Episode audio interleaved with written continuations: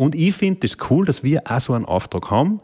Der ist nicht leicht, das wird auch nicht nur lustig, aber wir werden es tun. Und in 30 Jahren, ja, da werden wir da sitzen auf der Zoom-Bang und dann werden wir sagen, wir haben es geschafft. Wir haben es gemacht. Und unsere Kinder und Enkelkinder haben einen halbwegs funktionierenden Planeten von uns gehabt. Und das ist cool. Also es ist eigentlich eine coole Challenge. Ja. Frühstück mit Bier.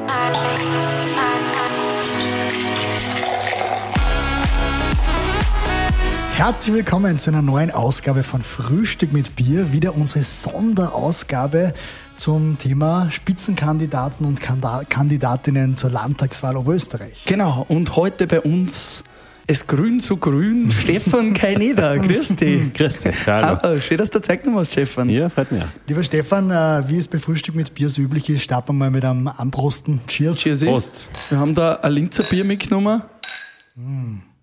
Wie schaut es bei dir aus, so Wahlkampf und Alkohol? Hast du im Moment viel zu trinken, viele Möglichkeiten zu trinken? Ah, die Möglichkeiten sind quasi unerschöpflich, aber das ist auch die gute Herausforderung. Eigentlich trinke ich keinen Alkohol, bis nicht Abend ist und nicht irgendwie äh, ein bisschen gemütlicher wird, mhm. weil so ein Wahlkampf braucht viel Kraft. Man glaubt es nicht, die Tage sind irrsinnig lang und es gibt auch kaum freie Tage und Pausen und deshalb ist es gut, wenn man beim Alkohol ähm, nicht um 11 Uhr Vormittag anfangen. Bei Abend, Abend, genauso wie Frühstück, ist eine Definitionssache. Also das stimmt, ja, ja. Als Student kann ich mich noch gut erinnern, dass man oft um vier am Nachmittag gesagt hat, was fangen wir jetzt mit dem angebrochenen Vormittag noch an? Daydrinking war als Student da eine meiner Lieblingsbeschäftigungen. Apropos Student, äh, ist nämlich sehr spannende Laufbahn, die du hinter dir hast. Du warst im Betrinum in Linz in der Schule, du hast danach Theologie studiert, mhm. dein Großvater war ein schwarzer Bürgermeister. Jetzt könnte man meinen, wenn man sich das durchliest, du müsstest ÖVP-Politiker worden sein. Warum ist es nicht so geworden? Ja, die Frage kriege ich eigentlich öfter und das stimmt schon. Ähm, ich bin auf einem kleinen Bauernhof in Mühlviertel aufgewachsen und der Opa war eben 23 Jahre ÖVP-Bürgermeister und ein Bauer und ich glaube, dort habe ich ein bisschen meine Leidenschaft für die Politik entdeckt, weil da ist am, äh, am Küchentisch natürlich ständig diskutiert worden. Mm. Wir haben leidenschaftlich darüber gestritten, was wir für gescheit und richtig halten. Und ähm, dort habe ich das gelernt, dass Demokratie genau so funktioniert, nämlich wir ringen darum, was wir für gescheit und richtig halten. Am Ende ist aber trotzdem auch, glaube ich, das Wertefundament dort der Grund, warum ich bei den Grünen bin, weil der Opa hat immer gesagt, zwei Sachen sind wichtig. Das eine ist, wir müssen sorgsam miteinander umgehen. Im Studium hat es dann geheißen, das nennt man in der Kirche Nächstenliebe oder Solidarität, wie auch immer äh, ihr das nennen wollt. Und das zweite ganz Wichtige hat der Opa immer gemeint, ist der sorgsame Umgang mit der Natur. Und das ist das, was wir als Klimaschutz bezeichnen. Und wenn man die zwei Sachen in der Politik ernst nimmt, finde ich, ist man ganz schnell bei den Grünen. War mhm. dann sozusagen, glaubst du, der Opa wäre da in der jetzigen Zeit äh, ein Grüner worden? Weil es damals, damals war das vielleicht noch nicht so. Ja, das weiß ich ehrlich gesagt nicht. Der, so Opa, ist, der Opa ist ähm, 2003 schon gestorben. Die Omi ist äh, deutlich über 90 und die verfolgt es sehr mit großem Wohlwollen, was ich da jetzt mhm. mache und ist mhm. auch ein mhm. bisschen stolz, glaube ich. Und ähm, von dem her glaube ich, wir hätten uns schon gefunden. Ja. Mhm. Stefan, du hast Theologie studiert. Hast du auch Ambitionen gehabt, Pfarrer zu werden? Wolltest du das mal werden? Oder, oder was war da der Lebensweg? Was war da die Entscheidung mit 18 oder mit 19 dann nach dem Bundesheer? Weiß nicht, ob du es gemacht ja, hast. Ja, habe ich gemacht. Theologie zu studieren. Genau, ich habe ähm, ich habe das Bundesheer gemacht und nachher war, es waren eigentlich so drei Dinge, die mich sehr stark interessiert haben. Äh, die Architektur hat mich sehr stark interessiert, Schauspiel hätte mir taugt. Mhm. Äh, am Ende habe ich dann entschieden, Theologie zu studieren, weil mir diese grundsätzlichen Fragen äh, über das Leben, welche Verantwortung haben wir, ähm, wo kommen wir her, wo gehen wir hin, wie groß kann man das Leben und und Gesellschaft überhaupt denken, das hat mich brutal interessiert. Und ich bin schon immer der festen Überzeugung gewesen, dass wir nicht sozusagen das höchste Maß der Dinge sind, sondern dass es äh, etwas gibt, das die Sachen zusammenhält. Ähm, und ja, und aus Interesse habe ich dann eigentlich zum Theologiestudieren angefangen und am Anfang muss ich ehrlich sagen, habe ich immer gedacht, ja, gute Theologen und gute Philosophen wird es schon irgendwo brauchen. Jetzt bin ich in der Politik gelandet. Aber äh, die Ambition war quasi nie Pfarrer zu werden. Das war nicht das höchste Ziel, das du gehabt hast? Na, ich habe äh, hab gute Pfarrer kennt, also Jugendpfarrer, äh, Arbeiterpfarrer, die äh, spannende Persönlichkeiten waren. Aber da muss man fairerweise sagen, das mit dem Zölibat, das weiß ich bei mir nicht recht ausgegangen. Kann ich gut nachvollziehen. ähm, Generell, bist du, bist du in, bei der Kirche? Äh, bist du Ja, ja, ich bin äh, quasi, ich sage immer, ich bin Christ mit katholischen Wurzeln und auch Mitglied der katholischen Kirche. Und wenn wir Zeit haben und es geht sich gut aus, dann sind wir mit den Kindern am Sonntag in der Kirche. Dort treffen wir ganz viele Freunde und äh, andere Familien und das ist für uns schon so eine, eine, eine Zeit, wo man ja, ein wenig ins Reflektieren kommt, die Wochen ein wenig durchreflektieren kann. So habe ich immer gesehen. Das Runterkommen und ähm, ein paar Mal durchschnaufen, das halte ich für eine ganz eine wichtige Tugend, äh, vor allem in unserer schnelllebigen Zeit. Das finde ich oft in so Kirchenräumen, wenn ich mich einsitze, auch wenn es in Linz einmal gescheit stressig ist und man geht in irgendeine leere Kirche rein, dann ist dort kühl und ähm, ja, und man hat ein bisschen Ruhe. Genau, Besonderer Flair meistens. Ja. genau, ja. Sehr, sehr spannend. Du sagst ja, ich habe gelesen, du hast gesagt, ähm, das christlich-soziale ist eigentlich das, was der ÖVP mittlerweile von den Wurzeln her verloren gegangen ist und das ist das, was ihr jetzt bei den Grünen lebt. Das ist eigentlich sehr eine spannende Ansicht der Dinge. Wie, Ja, ähm, also ich würde mir nicht anmaßen zu entscheiden, was halt äh, ein Katholik oder Katholikin machen muss, wahltechnisch. Ja. Aber ich beobachte es schon, dass die Frage, ähm, äh, wie wir respektvoll und tolerant miteinander umgehen, also in der Theologie hat es immer geheißen, Nächstenliebe und Schöpfungsverantwortung. Und das sind die zwei Grundwerte, die grüne Politik ausmachen und wo ich mir ehrlich gesagt ein bisschen tue, dass ich das in einer türkisen ÖVP noch finde. Ja. Und, und das habe ich damit gemeint. Gell. Ja, ist ja doch sehr spannend, dass man eigentlich das, was die ÖVP immer an, an die Fahnen geschrieben hat, dass, dass eigentlich, wenn du das den Wert zurückverfolgst, dass du sagst, ja, das ist eigentlich bei euch. Ja, sehr spannend. Ja, und wie gesagt, auf dem Wert, mit dem Wertefundament bin ich ja groß geworden. Und das war damals, die christlich-sozialen haben äh, genauso Politik gemacht. Ähm, wie gesagt, also in der türkisen ÖVP sucht man das manchmal ein bisschen mit der Lupe, leider. Wie siehst du generell die Zusammenarbeit auf Bundesebene? Äh, ich halte es für extrem wichtig, wenn ich ehrlich bin. Also die, die größte Frage, vor der wir stehen, ist, schaffen wir es unseren Kindern und Enkelkindern einen halbwegs funktionierenden Planeten zu übergeben? Und wer jetzt den Sommer verfolgt hat, Wer gerade die äh, Klimaabkommen bzw. den Klimabericht gelesen hat oder gehört hat, genau. Man muss schon sagen, katastrophal. die Leute spüren das auch jetzt. Also, ich, wenn ich mit Leuten rede in Oberösterreich, die sagen nicht nur, ja, diese Klimakrise, das ist real und das ist auch da, sondern mittlerweile sagen sie mir immer öfter, wie schnell das jetzt geht, das, äh, das überrascht uns alle. Also, wir haben heuer in Kanada fast 50 Grad gehabt. Ja. Im Mittelmeer äh, brennt mittlerweile äh, der halbe Wald. In Deutschland sind über 100 Leute gestorben bei Hochwassern. An der Grenze von Österreich hat es Tornados gegeben. Ja. Also, das sind alles Dinge, die früher ähm, irgendwie alle 40, 50 Jahre, eins von denen ist passiert. Und heuer haben wir das alles in einem Sommer. Und wir haben auch in Oberösterreich Hagelkörner so groß wie Tennisbälle gehabt. Ich hab in, äh, Ich war selber dabei. Genau, und ich habe auch an dem Tag, wo es die Tornados gegeben hat, bin ich dann nach Lichtenberg gefahren. Da ist jedes zweite Dach einfach kaputt gewesen.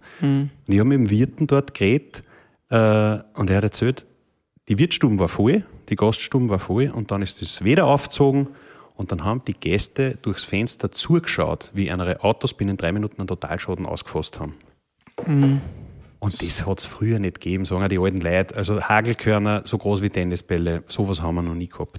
Gibt es da trotzdem immer nur Leute, gerade am Land, gerade wenn du da auf die Gemeinden hast, die fährst, vielleicht auch noch die alten Bauern oder ja, vom alten Schlagwehr, der sagt, das gibt keine Klimaerwärmung, es leugnen das noch immer Leute? So Trump-Style? Die gibt's bestimmt. Ich triff sie sehr selten. Ich merke nur, dass es politische Verantwortliche gibt, die, weiß ich nicht, vor ein paar Jahren hast du in der FPÖ in Oberösterreich schon noch gehört, ja, wer weiß, ob wir überhaupt dafür, äh, sozusagen dafür verantwortlich sind als Menschen. Und das geht sich schlicht nimmer aus, weil wenn wir jetzt nicht die nächsten Jahre tatsächlich das Ruder herumreißen, dann ist einfach Sport.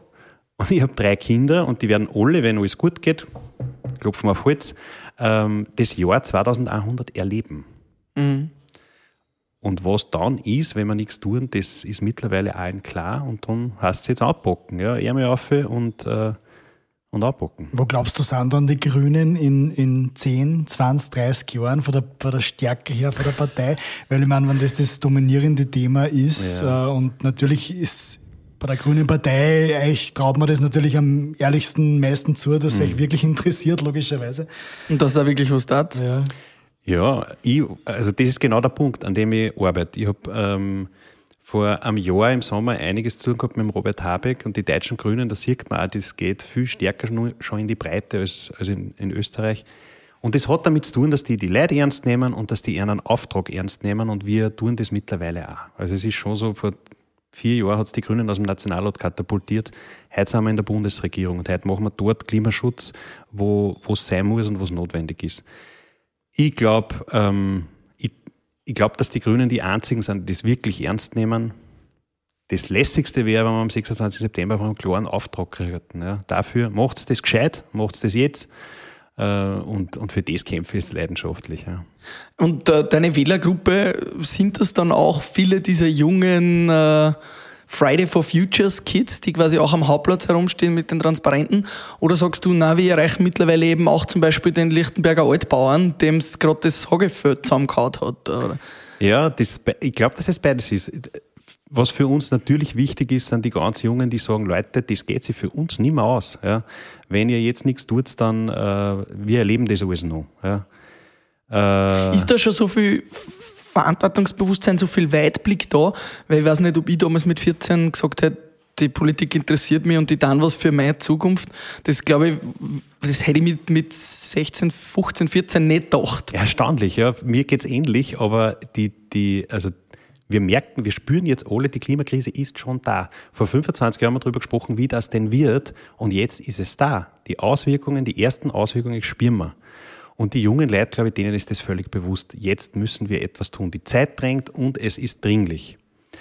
Was ich schon spüre, und das, ist, das gefällt mir eigentlich sehr gut, ist, dass immer mehr ödere Menschen, ja, die schon in Pension sind, kommen und sagen, für mich ist nicht mehr so wichtig, aber für die Enkel. Ja, also die spüren auch, es muss sich was ändern. Wir können so nicht weiter tun. Und das bringt eine Dringlichkeit in die Debatte und hoffentlich dann natürlich auch eine Gewichteverschiebung bei der Wahl. Wie siehst du generell die Zukunft, äh, wenn du sagst, du schaust jetzt 30 Jahre in Zukunft, wie, wie stellst du das vor? In 30 Jahren darf ich in Pension gehen und dann haben wir es geschafft. Das ist meine feste Überzeugung. Dann haben wir diese Wohlstandsgesellschaft klimaneutral gemacht. Und ich finde das eigentlich inspirierend, weil das ist historisch. Das, äh, die meisten Leute stellen sich vor, dass wir da jetzt ein paar Photovoltaikanlagen montieren und das war's. Ganz im Gegenteil, diese Aufgabe ist riesig. Ich war mhm. bei fast alle Konzernchefs in Oberösterreich. Klimaneutralen Stahl produzieren äh, oder Aluminium produzieren oder Glas produzieren. Wenn man riesen Glashütte in Kremsmünster, wenn man da reingeht, weiß man, was das heißt. Ja? Die produzieren das natürlich jetzt alles mit Öl und Gas. Ähm, das heißt, die Herausforderung ist riesig. Ja? Aber auf der anderen Seite finde ich es cool, dass wir einen historischen Auftrag auch haben. Meine Großeltern, unsere Großeltern haben aus einem mhm. Kontinent des Krieges und der Zerstörung einen Kontinent des Friedens und des Wohlstandes gebaut. Und das war nicht leicht, das war auch nicht immer lustig, aber sie haben es getan. Und ich finde es das cool, dass wir auch so einen Auftrag haben. Der ist nicht leicht, das wird auch nicht nur lustig, aber wir werden es tun. Und in 30 Jahren, ja, dann werden wir da sitzen auf der Zoom-Bang und dann werden wir sagen, wir haben es geschafft. Wir haben es gemacht. Und unsere Kinder und Enkelkinder haben einen halbwegs funktionierenden Planeten von uns gehabt. Und das ist cool. Also es ist eigentlich eine coole Challenge. Ja. Was ich glaube, dass oft das Problem ist, ist die Komplexität der Dinge. Dass das doch sehr viel ist und sehr breit gefächert ist und sehr viel an, an, ja, an Tiefe auch in sehr einem breiten Spektrum hat. Und dass viele das auch gar nicht verstehen, was da alles gemacht gehört um mhm. zum Beispiel die Glashütte oder Co. Mhm. auch klimaneutral zu bekommen. Wie würdest du das jetzt einfach beschreiben? Was sind so die wichtigsten Steps? Möglichst einfach beschrieben, die trotzdem den größten Faktor Einwirkung haben. Weil es kursieren ja so Gerüchte, dass die zehn größten Containerschiffe der Welt mehr Ausstoß haben als wie alle Autos in Europa zusammen. Äh, da sagen ja natürlich viele Leute jetzt, bevor ich meinen Diesel abstelle, tragen wir halt eins dieser Containerschiffe ab. Was, was würdest du jetzt in Österreich ändern? Naja, der Punkt ist, wir brauchen das alles. Also wir werden alles CO2-neutral organisieren müssen. Alles. Und die Containerschiffe transportieren halt die Dinge, die wir kaufen. Ja, also es ist ja nicht so, dass wir nichts damit zu tun haben, dass da Containerschiffe durchs äh, Meer fahren, sondern die produzieren die Dinge, die wir einkaufen. Und das ist auch cool so, weil wir haben heute einfach alles zur Verfügung und das ist ja nicht nur negativ. Aber um all diese Dinge werden wir uns kümmern müssen. Und das geht von der Tatsache, dass man zumindest in halbwegs einer Distanz einen vernünftigen öffentlichen Verkehr zur Verfügung hat, dass der öffentliche Verkehr günstig ist und gut getaktet ist, bis zur Tatsache, dass ich Lebensmittel aus der Region biologisch verfügbar habe. Das heißt, dass ich die wo einkaufen kann, dass die günstig sind, dass die nicht äh, so viel teurer sind wie alle anderen äh, Lebensmittel. Das kann man alles politisch organisieren. Und äh, ja, und dann geht es natürlich auch um die Frage, wie produzieren wir unsere Sachen in Oberösterreich? Die, das Coole ist ja eigentlich, wenn die ganze Welt klimaneutral werden will, dann gibt es ein paar Dinge, die kennen wir schon. Wir wissen, wie man äh, Zugschienen verlegt, wir wissen, wie man öffentlichen Verkehr organisiert, das kennen wir schon. Es gibt aber Dinge, die kennen wir noch nicht. Es gibt noch kein einziges äh, Unternehmen der Welt, das klimaneutralen Stahl produzieren Mhm, kann. die Föst. Das werden wir erfinden müssen und cool wäre es doch, wenn wir das bei uns erfinden. Linz-Donauwitz-Verfahren ist auch bei uns erfunden Richtig, worden, genau. Da haben die, die, das Linz-Donowitz-Verfahren hat die Stahlproduktion dramatisch revolutioniert. Das können wir wieder machen. Und, und ich, ich sage immer, bei der Digitalisierung zum Beispiel, ja, da fließen jetzt 85 Prozent der gesamten Wertschöpfung weltweit fließt in einen kleinen Teil der USA, in Silicon Valley. Das haben wir, wenn wir ganz ehrlich sind, verschlafen. Das haben wir verschlafen. Die Frage ist jetzt, wer wird das Silicon Valley der Klimaneutralität? Und da hat Oberösterreich in Wahrheit alle Chancen. Wir haben das Geld, das wir jetzt in die Innovation investieren. Wir können uns mutig auf den Weg machen und der ganzen Welt sagen, wie das eigentlich geht. Und ich finde, das ist eine coole Challenge. Das könnte man eigentlich jetzt angehen. Keine Vision. Absolut. Und auch ein Connex zur Wirtschaft. Früher hat man den Grünen ja oft unterstellt, dass es nur um Klimaschutz geht und dass die Wirtschaft eigentlich wurscht ist. Wie schaffst du da immer wieder die, Sch- das Schwert, quasi die, die feine Klinge zwischen, hey, ich sitze beim oberösterreichischen Firmenchef und der muss da seine Brötchen backen Ja. und ich muss aber auch auf den Klimaschutz schauen. Das ist wahrscheinlich nicht immer so ein leichter Spagat, oder? Ja, das stimmt. Ich, wie gesagt, ich habe eigentlich alle großen Unternehmen besucht in Oberösterreich in meinem ersten Jahr als Klimalandesrat. Und wir sind dann meistens gemeinsam draufgekommen, und ich sage sehr selbstkritisch, dass wir uns eigentlich noch nie wirklich zugehört haben in diesen Fragen. Ja. Und das tun wir jetzt aber. Ähm, wir können, was, was wir wollen, ist eine Wohlstandsgesellschaft sein, aber eine, die Zukunft hat. Ja. Und das ist die eigentlich große Herausforderung. Den Grünen braucht man nicht unterstellen, sie wollen irgendwie äh, nicht, dass Wohlstand existiert. Überhaupt nicht. Wir müssen nur aufhören mit diesem alten Denken, dass Wohlstand nur gemacht werden kann mit mehr Beton und mehr Asphalt. Das ist nämlich nicht wahr. Das macht den Planeten im Übrigen auch kaputt. Wir brauchen eine Wohlstandsgesellschaft, die, die den Wohlstand generiert aus mehr Klimaschutz, mehr Natur äh, und, und Prozessen, die ähm, ja, die Natur schützen und nicht sie hinmachen. Was da Hand in Hand geht, ist, ist auch der Tierschutz.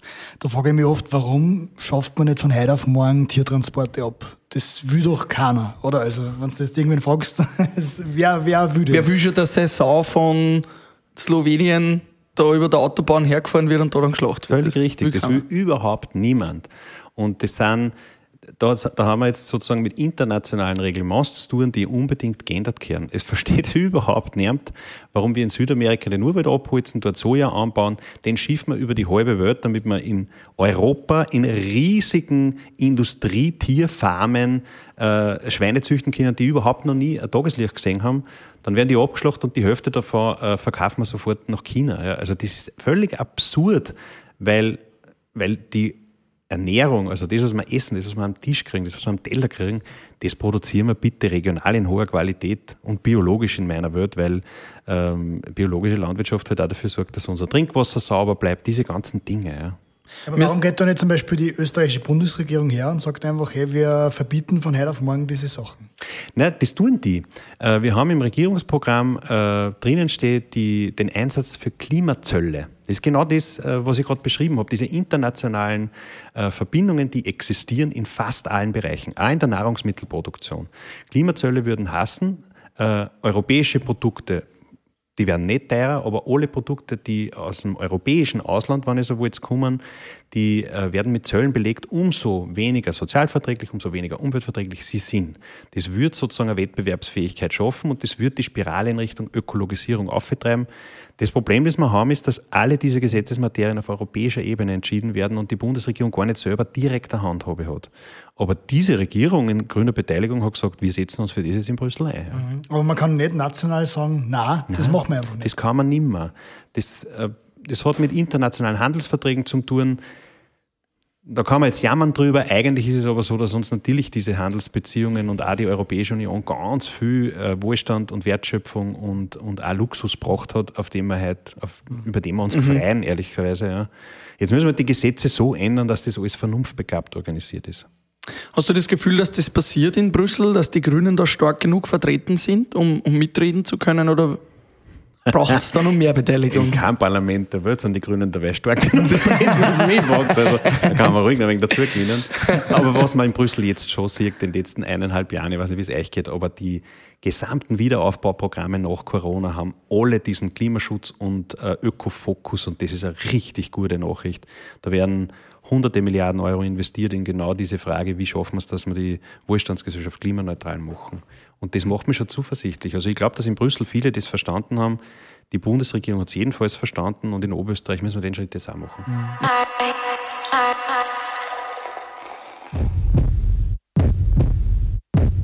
35 Jahre Tipps.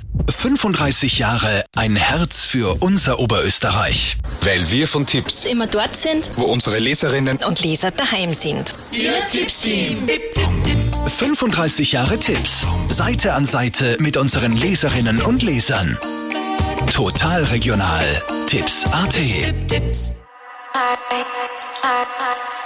Mich würde interessieren, du bist ja der direkte Nachfolger im Landtag von Rudi Anschober. Das heißt, du wirst mhm. ihn relativ gut kennen wahrscheinlich. Ja, den Rudi kenne ich gut. Ähm, da würde mich einfach interessieren, wie, wie geht's dem jetzt? Ähm, was zieht er für ein Resümee aus seiner politischen Laufbahn, aus der Zusammenarbeit?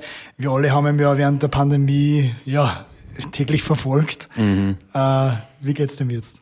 Also, was der Rudi sozusagen, das Resümee, ähm, das müsst ihr selber fragen. Ich kann nur sagen, dem Rudi geht soweit gut. Ähm, er hat sich jetzt viel Zeit genommen, gesund zu werden. Ja. Und ich so gut kenne ihn, dass ich weiß, das ist ihm alles nicht leicht gefallen. Er hat das Amt nicht leichtfertig übernommen und dann Auch kurz vor der Erntezeit aufhören müssen, weil der Körper einfach noch 16, 17 Monaten nicht mehr macht. Ja. Das ist schon eine vorher schwierige Entscheidung gewesen. Hast du da auch was draus gelernt als dreifacher Papa, Familienvater und, und Ehemann? Hast du da auch äh, zugeschaut beim Rudi und gesagt, so mache ich es nicht? Nein, ich habe mir viele Sachen von ihm abgeschaut, die, die ich gern so gut kennt wie er oder die, die ich mir auch abschauen kann. Aber das stimmt bei der Arbeitsbelastung, das ist eine Gratwanderung jeden Tag, weil als Politiker kannst du eigentlich durcharbeiten mhm. und hast noch immer nicht alle Termine äh, abgearbeitet, die, die möglich wären. Und gerade wenn man drei Kinder hat und eigentlich ein Papa sein will, den seine Kinder und der seine Kinder noch sieht, und ich will auch ehrlich gesagt in meiner Ehe ein Partner sein, auf den man sich verlassen kann, dann ist das gar nicht so einfach. Das, das ist eine, sozusagen eine, eine Challenge, die man jeden Tag vor sich hat. Ähm, aber ich bin mir sicher auch besonders darum, dass das gelingt. Ja. Mhm. Habt ihr da irgendein System daheim, wie es macht, dass, dass, dass ihr euch noch seht, also dass ja. du Zeit mit einer Frau hast? Allein? Ja. Das System ist keins, das sozusagen äh, jeden Tag gleich ist, aber es ist dieses unbedingte, diese diese, dieses unbedingte Versprechen, dass wir, dass wir uns immer darüber unterhalten werden, was gerade passt und was gerade nicht passt. Wir sind uns gegenseitig ein Korrektiv. Das ist schon viel wichtig. Und was ich auch merke, ist bei den Kids, ich, ich muss jede Woche qualit qualitativ hochwertige Kinderzeit haben. Ja. Mhm. Und das ist manchmal einfach am Nachmittag, weil abends Termine sind, da fahre ich dann heim für drei Stunden und dann habe ich Zeit mit den Kindern oder dann wir Tischtennis spielen und ähm, oder lesen ja, unsere Kinder lesen total gerne und ja, und dann liegen wir halt auf der Couch gemeinsam und lesen was. Mhm. Das mhm. muss man sich ja einplanen. Das heißt, da, da machst du quasi vorher schon jede Woche, schaust du die Wochen an und sagst, so, das ist die Kinderzeit, oder wie, wie machst du das? Genau, es ist kein, noch kein eigener Kalendereintrag, das war noch nicht notwendig. Ja. Kann man wahrscheinlich auch so machen, ja. Äh, aber ich tue das tatsächlich. Ich schaue mir die Wochen durch und schaue nach, wo, wo habe ich Zeit für genau das. Ja. Mhm.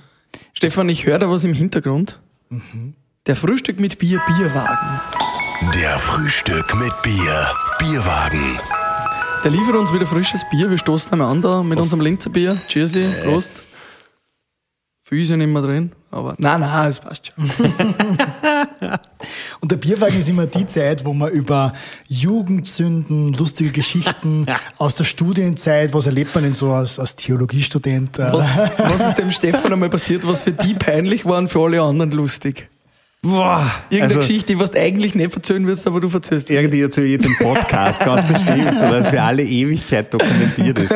Es gibt ja bei der KTU, du hast ja auf dieser katholisch-theologischen genau. Universität genau. äh, Uni, äh, studiert, da gibt's ja auch so Feste, oder? So ja, ja, Partys. Genau. Eigentlich stellt man sich das, glaube ich, ein bisschen biederer vor, als es tatsächlich ist, weil ein Theologiestudium ist ein Studium und Studierende dort feiern genauso wie alle anderen und sitzen oft bis um vier in der Früh bei 13 Bier und, äh, und diskutieren halt drüber, was das Leben eigentlich ist. Also es ist, es ist sehr viel Philosophie, es mittlerweile gibt es einen eigenen Studienzweig und ja, und in Wahrheit habe ich halt studiert wie alle anderen und das Studium habe ich sehr genossen, muss ich ehrlich sagen mir ist auch immer so gegangen, dass das die Zeit war, wo ich halt das selbstständig werden, das genießt man, also ausziehen, in einer WG wohnen, äh, altes Toastbrot essen und also, lauter solche Sachen. Aber äh, ganz locker lasse ich noch nicht. Irgendeine Geschichte will ich schauen, wo einmal was Peinliches passiert ist. es sind so, es sind hunderte peinliche Dinge passiert. Im Übrigen finde ich es lustig, weil es passieren mir jetzt auch noch peinliche Sachen. Also, Okay, ist der- ist ich der- werde nichts davon erwähnen.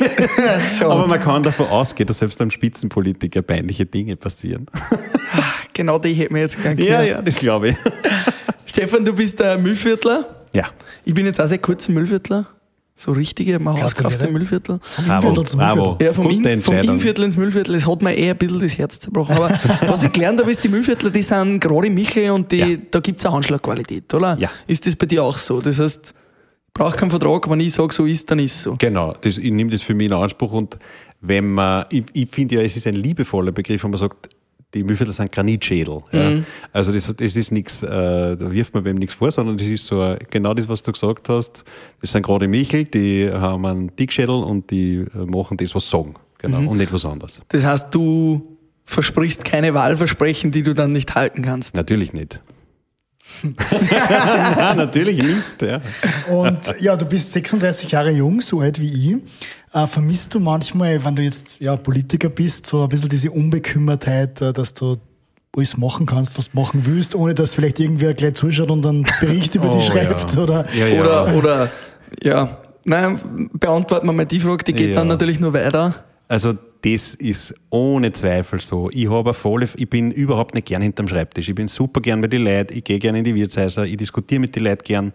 Ähm, aber manchmal ist es so, wenn man mit der Family unterwegs ist oder einfach einen ruhigen Sonntagnachmittag haben will, dann ist es in Oberösterreich mittlerweile so, dass ihn halt jeder kennt oder viele Leute kennen. Und das ist auch der Grund, warum wir heuer das erste Mal den Familienurlaub, da bleiben wir gerne in Österreich und fahren nicht weit weg, dass wir da in der Steiermark waren. Weil es einfach so ist, dass man dann in der kurzen Hosen und einmal mit dem Schlaberleiberl äh, herumrennen kann im Freibad, ohne dass die Leute schauen, ah, siehst du, da ist auch der keine da. Ja. Also ähm, das stimmt sicher. Ja. Das, das kommt mit dem Job. Ich, da will ich gar nicht jammern, das ist einfach so, es ist Teil meines Berufs, dass ich halt bekannt bin und, und das ist auch okay und gut eigentlich, ja, dass wir die Leute kennen und wissen, wer das ist und was der eigentlich will fürs Land. Ähm, aber manchmal wünscht man sich das schon, ja.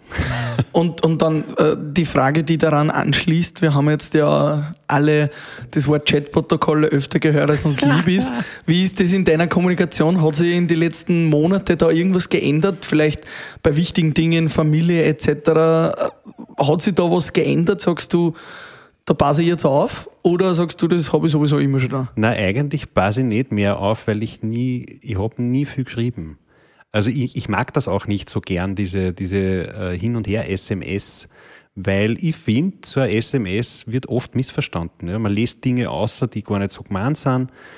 Ich mache eigentlich seit Jahren, telefoniere ich kurz. Ich telefoniere extrem viel. Und ganz kurze Telefonate, Sachen, die man absprechen muss, da rufe ich einfach geschwind an.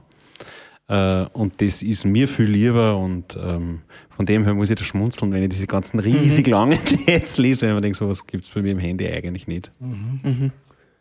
Und damit bist du quasi auf der sicheren Seite. Dann. Ja, ich hoff's. Außer es gibt dann irgendwann Sprachnachrichten oder so, so ja, das abgehört auch noch wird. ist das ein ungutes. Gefühl, dass man da glaubt, hey, das Handy kann die Privatsphäre, mein Handy ist ja schon ein sehr privater Ja, Teil stimmt. von mir, dass das ständig irgendwie die Gefahr ist, dass das in der Öffentlichkeit landet? Das, das habe ich eigentlich nie im Hinterkopf. Vielleicht sollte ich es mehr haben, glaube ich, aber nicht. Ich, ich glaube, dem Grunde nach geht es eher darum, die, die eine oder andere, äh, die eine oder andere Blödheit, ja, die haben wir alle. Ob es jetzt am Handy ist oder, oder schon mal gemacht, ja. Das finde ich auch nicht tragisch. Ich glaube auch nicht, dass die meisten Leute in Oberösterreich das groß verurteilen würden, ja. Ich finde, das große Problem an diesen Chats, über die wir da reden, ist die Haltung dahinter, die man ein wenig außer liest. Ja? Nämlich den anderen Menschen gegenüber, Institutionen gegenüber, das geht sie eigentlich nicht aus, wenn wir ehrlich sind. Und ich finde zu Recht, dass die Menschen sagen, solche Leute sollten nicht so viel Verantwortung haben, ja, wenn sie so eine Haltung haben gegenüber anderen. Mhm. Und da habe ich weniger Angst, weil ich, dann nehme ich für mich in Anspruch, dass ein wertschätzender Umgang, ein toleranter Umgang mit allen ja, zum Geschäft gehört und mhm. Grundhaltung und Grundhaltung sein sollte. Ja. Eine wichtige Frage habe ich nur. Ähm, ich frage für einen Freund. was ist, Schauen wir mal. Was ist so, ich antworte für einen Freund. was ist so deine Einschätzung? Äh, wann wird man in Österreich legal Marihuana rauchen können? Da ich fürchte, das wird lange dauern, wenn ich ehrlich bin. Weil, ich meine, ja, also gerade wenn man jetzt auch nach äh, Amerika umschaut, das, das wird ja laufend, ein Bundesland nach dem anderen wird dort, oder ein US-Staat nach dem anderen wird es legalisiert es gibt eigentlich nicht mehr recht viel Grund, warum man es in Österreich nicht legalisieren kann. Ja, da, äh, offene Türen, sage ich euch offen. Aber ich fürchte, das wird noch länger dauern, ja, weil es sehr viele konservative Politikerinnen und Politiker gibt in dem Land, die auch Angst haben vor so einer Liberalisierung. Ähm, das heißt aber, du, ich, würdest ich das, dazu. du würdest das legalisieren, Mariana? Die Frage stellt sich für mich jetzt äh, in meiner Verantwortung nicht, aber ich gehöre sicher nicht zu denen, die die das furchtbar finden oder die, die glauben, die Welt geht unter, weil man sieht das, du hast es ja selber angesprochen, in den Regionen der Welt, wo das legalisiert ist, geht die Welt nicht unter. Mhm. Mhm. Wie ist das? Wir haben jetzt schon einige Gespräche führen wir demnächst jetzt mit, mit Frühstück mit Bier und wir haben schon mitbekommen, einfach aus der Politik auch in den letzten Jahren, ähm, wo wir immer wieder Politiker kennengelernt haben, dass das schon oft ein ziemlicher parteipolitischer Hickhack ist. Dass oft gute Ideen, die mhm. man hat, von den anderen Parteien boykottiert werden, einfach nur, weil es von der anderen Partei kommt. Auch wenn die Idee gut wäre. Wie handhabst du das? Wie gehst du damit um? Wie motivierst du dich auch immer wieder, neue Ideen auf den Markt zu werfen, mhm. wenn du weißt, okay, da kommt der Nächste und sagt wieder, es ist schlecht, obwohl du genau weißt, er meint es nicht so. Ja, ja, ein bisschen gehört zum Geschäft, glaube ich, weil, ich, wie gesagt, Demokratie ist die Frage, wir ringen darum, was wir für gescheit und richtig halten und da sind wir nicht einer Meinung. Das ist okay, äh, so funktioniert Demokratie.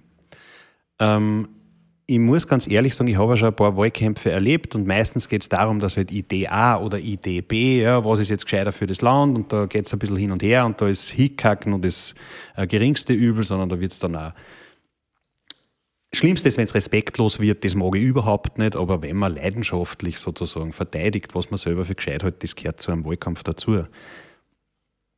Heuer finde ich es ja nur mal anders, weil heuer haben ganz viele gespürt, was eigentlich auf dem Spiel steht, wenn man jetzt zum Beispiel das Klima betrachtet. Und ich finde, die Zeit ist vorbei, wo wir über kleine inhaltliche Differenzen reden.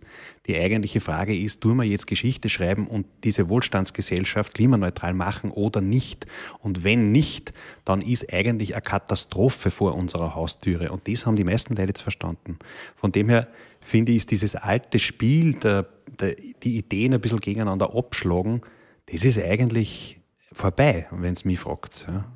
Wie verstehst mhm. du generell mit den anderen Spitzenkandidaten? Gut. Ähm, ist, das, ist das sowas, dass ihr euch seht, so als Team für Oberösterreich und wir machen, wir gehen gemeinsam und wir, wir, wir machen Oberösterreich so, wie du diese Vision gezeichnet hast, das ist ja eine tolle Vision. Da kann ja. man vorstellen, das äh, würde ja jeder eigentlich unterschreiben, hey, dass wir in 30 Jahren da sitzen, es geschafft haben und vielleicht sogar die Klimavorreiter, was jetzt äh, wirtschaftliche Sachen angeht, die Frage ist, sind. sitzt du in 30 Jahren auf der Parkbank Bank mit Manfred Heimbuchner oder nicht? Auf der Sonnenbank. Also, also das, das, das weiß ich nicht. Ja. Ähm, das, das Problem ist ein bisschen diese Vision, die klingt gut, aber es, ich kenne keine andere Partei, die das tatsächlich mit der nötigen Entschlossenheit angehen will. Und das hat verschiedene Gründe. Ja. Man kann sagen, ja, wir glauben nicht daran, dass wir Wohlstand generieren können durch neue Technologien und, Klima, und Klimaschutz. Äh, wir sehen, eigentlich ist es viel bequemer, wenn wir es so machen wie bisher. Es gibt welche, die diesem alten Denken nachhängen. Das haben wir schon immer so gemacht und äh, eben mehr Beton, mehr Asphalt, nächste Straßen bauen. Da gibt es noch viel zu viel von diesem alten Denken. Von dem her ist, sind wir weit davon entfernt, dass es einen Konsens gibt, wir machen das jetzt so. Ähm, mit den anderen Spitzenkandidaten geht es mir zwischenmenschlich gut. Und das ist auch wichtig so. Ja. Ich finde, dass der Grundrespekt vor allen Menschen und vor allem vor denen, die halt eine andere Meinung haben als ich, das ist okay. Ich, auch, ich glaube auch, dass die Demokratie es gut vertragt, wenn es äh, 15 Prozent Rechte gibt in einem Land, die halt einfach eine andere Meinung von Gesellschaft und Offenheit und offener Gesellschaft haben als ich. Ich hätte gern, dass die nicht regieren. Ja, ich hätte gern, dass, äh, ja, das ist so. Und das weiß ich ja, dass der Manfred Heimbuchner das so sieht, dass er gern hätte, dass er regiert und, und, und nicht wir. Und das ist in einer Demokratie sehr legitim. Das kann man so sagen.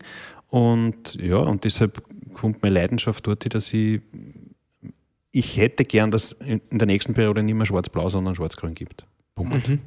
Auf Bundesebene ist es schon so. Mhm. Du bist ein sehr ambitionierter Politiker. Wie schaut es aus, wenn es in Oberösterreich gut läuft? Kannst du dir das auch vorstellen, dass du dann irgendwann in die Bundespolitik wechselst? Die Frage kommt sehr gern. Ich, nein, momentan nicht. Also ich schließe das überhaupt nicht aus, aber ich habe drei Kinder, da ist der jüngste sechs. Ähm, die, die haben sich auch verdient, dass, ähm, dass ich nicht in Wien daheim bin oder arbeite, sondern da und vor allem in sechseinhalb Wochen haben wir eine wichtige Wahl. Ich habe Verantwortung da übernommen, ich bin Chef der Grünen Oberösterreich und das möchte ich ehrlich gesagt auch nur ein Echtel bleiben. Und sagen wir da mal vor, wie das wirklich geht. Ja, das ist eigentlich das, woran ich arbeiten möchte. Mhm. Politik. Ja, das wichtigste Bundesland in Österreich. Ja, das ist eh klar. Muss an der Stelle mal gesagt sein. Und Mügel ist der wichtigste Teil von Oberösterreich. Hörst du das eh gerne als ehemaliger Innviertler? Ja, es ist ja, ich habe in Urfa gewohnt. Urfa ist ja die größte Glaubensgemeinschaft Österreichs. Die glauben, sie kehren zu Linz. Ja, das stimmt, ja. die Innviertler, die glauben, sie kehren zu Linz. Ich wohne jetzt im Traunviertel, oh, nördlich ja. von Steyr. Und man, man muss schon sagen, also ich bin da hingezogen, dann Steyr habe ich vorher nicht so wahrgenommen. Das ist eine der schönsten Städte, die es in Österreich gibt. Mhm. Und dann fährt man weiter im Traunviertel nach Süden und dann kommst äh, nach Gmunden und nach Hallstatt mm. und da sieht man schon, das ganze Land ist eigentlich sauber schön. Sehr ja. schön. Und du sagst, du fährst jetzt für drei Stunden heim, dann nach Steyr von Linz jedes Mal, das ist schon eine gescheite Strecke, oder? Du wirst fast eine Stunde fahren, bis du daheim bist. Ja, ich kann im Auto arbeiten, weil als Regierungsmitglied hat man einen Fahrer mhm. und das ist super praktisch, sage ich. Ich glaube auch nicht, dass der Alltag anders gegangen hat, weil wenn du halt Termine hast äh, im Süden, dann im Westen, dann im Norden und du musst die ganze Arbeit nur dazwischen machen, dann geht das eigentlich nur am mhm. Rücksitz, da liegt ein Riesenstapel an Dingen, die erledigt kehren und das mache ich im Auto. Wie ist das eigentlich so bei Reden oder was, bei öffentlichen Auftritten? Musst du da noch darauf vorbereiten oder kommst du einfach hin und machst? Unterschiedlich. Äh, es gibt Dinge, auf die bereite ich mich sehr genau vor, weil. Zum Beispiel? Mm, naja, so große Wahlkampfreden, die jetzt waren, oder auch wichtige Reden im Landtag. Wichtige Podcasts. Wichtige Podcasts, das war ganz, da gibt es ganz viel Vorbereitungszeit. Er hat schon ein Bier getrunken vorher. ähm, ja, also auch im Landtag, wenn, wenn äh, tatsächlich heiße Diskussionen sind, die wichtige Themen betreffen, da bin ich gut vorbereitet und akribisch vorbereitet. Und dann gibt es natürlich viele Dinge, wo ich weiß, da bin ich fit, die Sachen kenne ich. Und es gibt nicht so wenig Termine, wo ich mir selber sage, da hörst du jetzt zu. Da tust du jetzt nicht viel reden, da bin ich bei Leuten, die selber viel Ahnung haben von dem, was sie machen, da hörst du jetzt mal hin. Ja. Mhm. Und dieses klassische Handwerkszeug eines Politikers, weil du am Anfang haben wir von dem Opa gesprochen, was sind denn da so deine wichtigsten Dinge, die du mitgenommen hast oder die du jetzt sagen kannst nach deiner politischen bisherigen Karriere, das brauchst du als Politiker? Ja. Das gebe ich wem mit, der vielleicht in die Politik gehen möchte. Ja, das, die Frage kommt nicht so selten bei Schulklassen, die in den Landtag kommen. Und ich sage immer, zwei Dinge sollte man als Politiker kennen. Das eine ist gut reden. Weil in der Demokratie geht es am Ende darum, dass ich Leute davon überzeugen kann, von dem, was ich für gescheit und richtig halte. Und dafür muss ich gut reden können. Also Rhetorik, äh, alles, was mit leidenschaftlicher Rede zu tun hat, ist wichtig. Und das Zweite ist eine gesunde Menschenkenntnis, eine gute Menschenkenntnis als Spitzenpolitiker kommen ganz viele Leute auf die zu und sagen, das war gescheit, macht's doch das, dort soll's hin und so weiter. Und ich glaube, eine der wichtigsten äh, Tugenden, die man kennen muss, ist unterscheiden, meinst der jetzt nur gut mit sich selber mhm. oder mit uns alle? Und wenn man das gut kann, dann wird man ein guter Politiker oder gute Politikerin sein. Hast du das in die Wiege gelegt bekommen oder kann man das lernen? Ich glaube, dass man üben kann viele, viele, viele Dinge im Leben kann man gut üben und sollte man üben. Und das braucht Fleiß und Ausdauer und Geduld manchmal. Aber es schaut nicht, wenn man talentiert ist. und da bin ich dankbar dafür, dass ein paar Sachen, glaube ich, da tue ich mir einfach leichter. Äh, mhm. Und das ja, kann man selber nichts dafür, das ist halt so. Hast du jetzt äh, in deinem Tagesablauf, in der ja doch sehr ungeregelt ist, hast du da auch gewisse Rituale für dich selbst? Sagst du, in der Früh äh, trinke ich immer dasselbe oder ich mache Yoga oder gibt es da irgendwelche speziellen Fixpunkte, die du versuchst immer wieder zu ja, wiederholen? Ja, es ist tatsächlich der Morgen, der ist eigentlich immer gleich. Ähm, ich stehe auf mit den Kindern und mit meiner Frau und dann hilfe und bin nur Hilfe daheim beim Fertigmachen von den Kids, Jausenbrot einpacken, den Kleinsten bringe ich äh, nur in den Kindergarten und dann geht mein Arbeitstag erst los. Und ich tue nie frühstücken, sondern trinke zwei Kaffee mindestens. und dann geht's los. Also du frühstückst, also gibt es nichts zum Essen in der Nein, also ich, ich richte das Frühstück auch gern für die Kids her. Da wird schon gegessen bei uns daheim, aber ich, aus irgendeinem Grund bin ich kein großer Frühstücker und Mhm. äh, das tue ich eigentlich nie. Meistens kriege ich zum Essen überhaupt erst was am Nachmittag. Stefan, du bist ja in der politischen äh, Seite eher auf der linken Seite daheim. Die Gegenseite, deine Gegenseite ist eher die rechte Seite. Gibt es da in deinem Privatleben, in deinem, ja, auch in deinem Familienleben hin und wieder Situationen, wo du auch Angst hast, deiner Familie gegenüber, weil dein politisches Gegenlager vielleicht auch zu Gewalt neigt? Gibt es da Situationen, wo du auch sagst, jetzt brauche ich Polizeischutz? Nutzt du sowas? Hat es da schon mal irgendwas gegeben in der Richtung? Oder sagst du, sowas brauche ich eigentlich noch Zum nicht? Glück überhaupt nicht. Und ich glaube ehrlich, dass es ein riesiges Geschenk ist, dass man in einem Land leben kann, wo man keine Angst haben braucht. Die Situationen sind so selten, auch für uns alle in der Gesellschaft. Erinnert euch, also wenn bei uns, wenn man fortgeht, äh, es gibt so viele Länder, ich habe in der Entwicklungszusammenarbeit gearbeitet, wo das ganz anders ist wo du niemals deine 18-jährige Tochter um zwei in der Früh alleine heimgelassen konntest. Das ist bei uns eigentlich kein Thema, im Land sowieso nicht und in der Stadt auch nicht. Und als Politiker habe ich noch nie eine Situation gehabt, wo ich das Gefühl gehabt habe, jetzt, jetzt kriege jetzt, wird's- jetzt krieg ich Angst. Überhaupt nicht. Und das ist eigentlich ein Riesengeschenk. Ja. Weil, Was ja ganz wichtig ist bei, bei jedem Menschen, ist das Umfeld.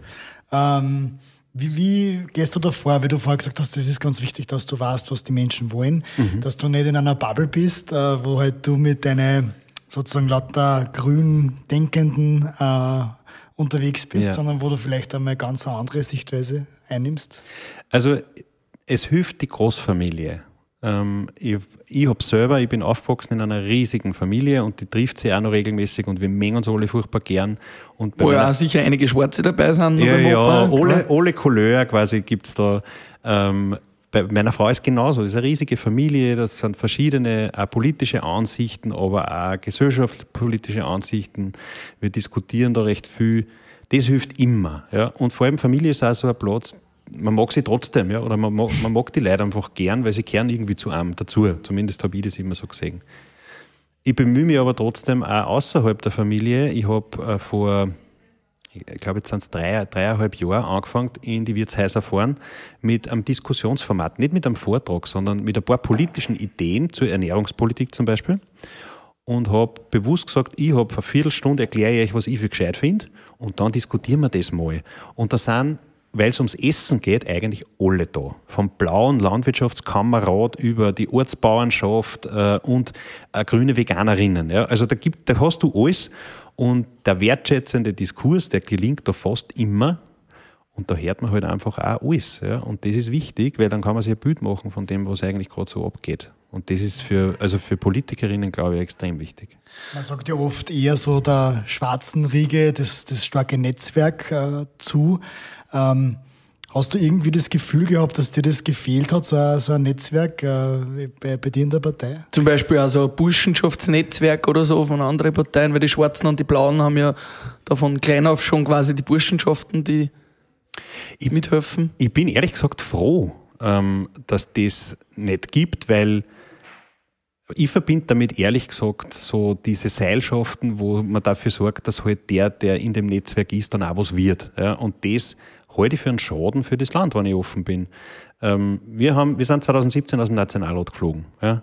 Und danach haben wir begonnen, uns die Frage zu stellen. Ein paar junge Abgeordnete, Werner Kogler war dann auch gleich, äh, hat uns dann gleich einmal zugeholt. Und wir haben uns die Frage gestellt, braucht es die Grünen? Und wenn ja, wie? Und, und warum? Ja?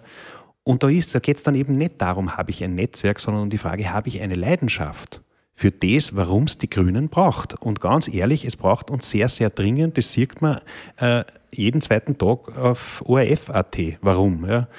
Und, und mir ist das viel lieber, dass in, bei den Grünen halt Leute unterwegs sind, die, die im Herzen brennen für, für, für den Klimaschutz, für das, dass wir das hinkriegen.